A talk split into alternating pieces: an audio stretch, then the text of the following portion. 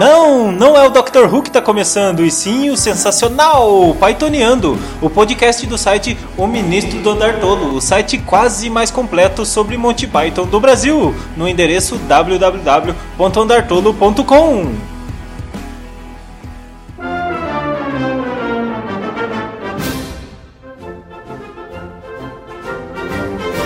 É, meu camarada, nesse podcast eu vou falar sobre o cara que foi o responsável pela criação do Monty Python. Também vou falar um pouco sobre a dublagem do filme A Vida de Brian. E vocês sabiam que Terry Gilliam criou a abertura de um filme de terror? Não? Então fiquem aqui para saber. E para finalizar, eu vou falar de uma música do Monty Python que fala sobre a censura no rádio. É isso aí!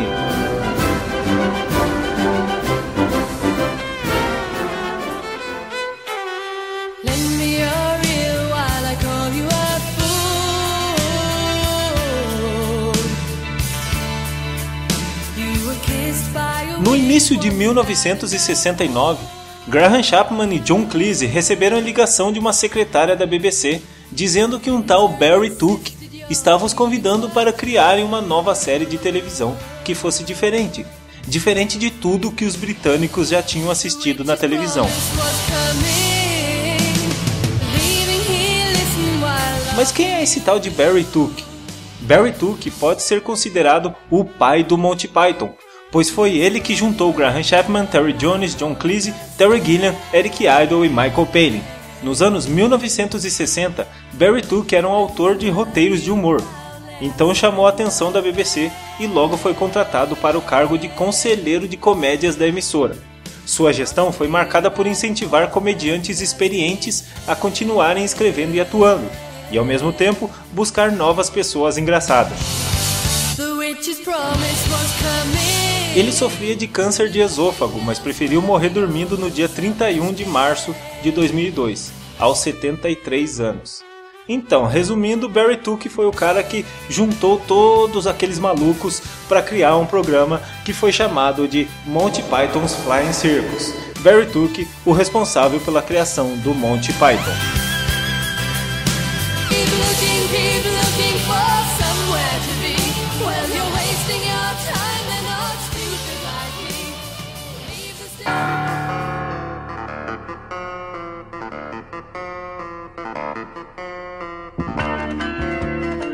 Uma das curiosidades mais legais sobre o filme A Vida de Brian é que o estúdio responsável pela dublagem é o mesmo estúdio do seriado Chaves, a Maga Marshmallow. O diretor da Maga era um cara chamado Marcelo Gastaldi. O nome do estúdio leva suas iniciais, Maga Marcelo Gastaldi. Marcelo Gastaldi, para quem não sabe, foi o dublador do Chaves e do Chapolin, e também fez a voz do Charlie Brown. Sabe quem mais dublou a vida de Brian? Antes de falar, eu quero fazer um agradecimento especial ao pessoal da Dublapédia Brasil por todas essas informações. Como eu já disse, Marcelo Gastaldi era a voz do Chaves, e no filme A Vida de Brian ele dublou o personagem de Eric Idle, aquele que canta no final Always Look on the Bright Side of Life. Sabe o que eles dizem? Algumas coisas na vida são ruins, podem de fato deixá-lo louco. Outras podem deixá-lo muito triste também, mas quando sua vida estiver de sobreaviso, não resmungue, dê um sorriso. E só isso vai fazer tudo melhorar. E olhe sempre pro lado bom da vida. A mãe do Brian, Mandy Cohen, foi dublada pelo Nelson Machado, que também era dublador do Kiko. O que vocês estão fazendo aqui no estábulo às duas horas da manhã? Isso não me parece muito inteligente. Agora, o Mário Vilela, que dublou o Sr. Barriga, também dublou o Carcereiro Surdo e um dos Três Reis Magos. Somos os Três Reis Magos. Aquele vendedor de barba falsa, interpretado por Eric Idle, foi dublado por Osmiro Campos, dublador do Professor Girafales. Onze! Será que eu ouvi direito? Isso me custou doze! Você quer me arruinar? É, meu camarada, e para mais informações sobre dublagem tem um link interessante no post. Acesse lá.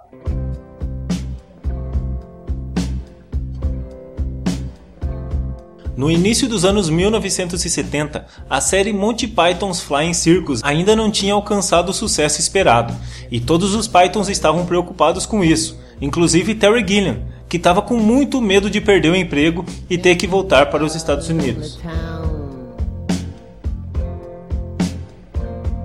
Então ele decidiu procurar novos trabalhos freelance. O clima soturno de suas animações, com aquela atmosfera escura, desde sempre proporcionou uma sensação de mal-estar no telespectador, com o objetivo de criar certa desorientação. Segundo o próprio Gilliam, seus desenhos induzem o público a esboçar um sorriso, mesmo que seja um sorriso de nervosismo. Foram essas características que o levaram a trabalhar na abertura de um filme de horror, O Uivo da Bruxa, que no original é The Cry of the Banshee. The Cry of the Banshee. Banshee. Banshee. The Cry of the Banshee. Que foi lançado em 1970.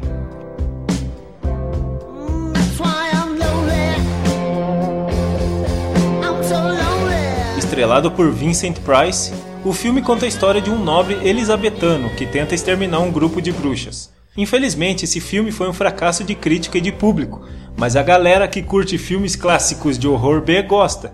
Ainda mais que o filme tem um leve clima inspirado nos contos de Edgar Allan Poe. A abertura do filme feita por Terry Gilliam tá no post para quem quiser conferir. Vai lá.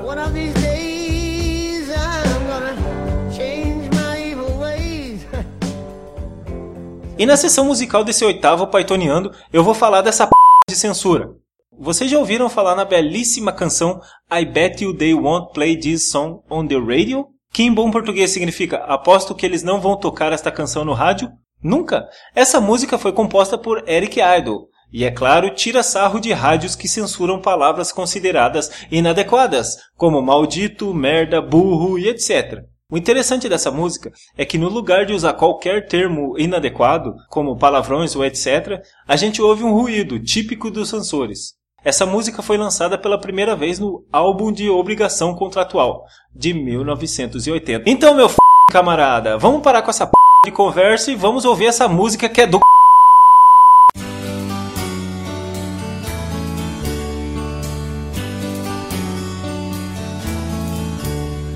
I bet you they won't play this song on the radio. I bet you they won't play this new song.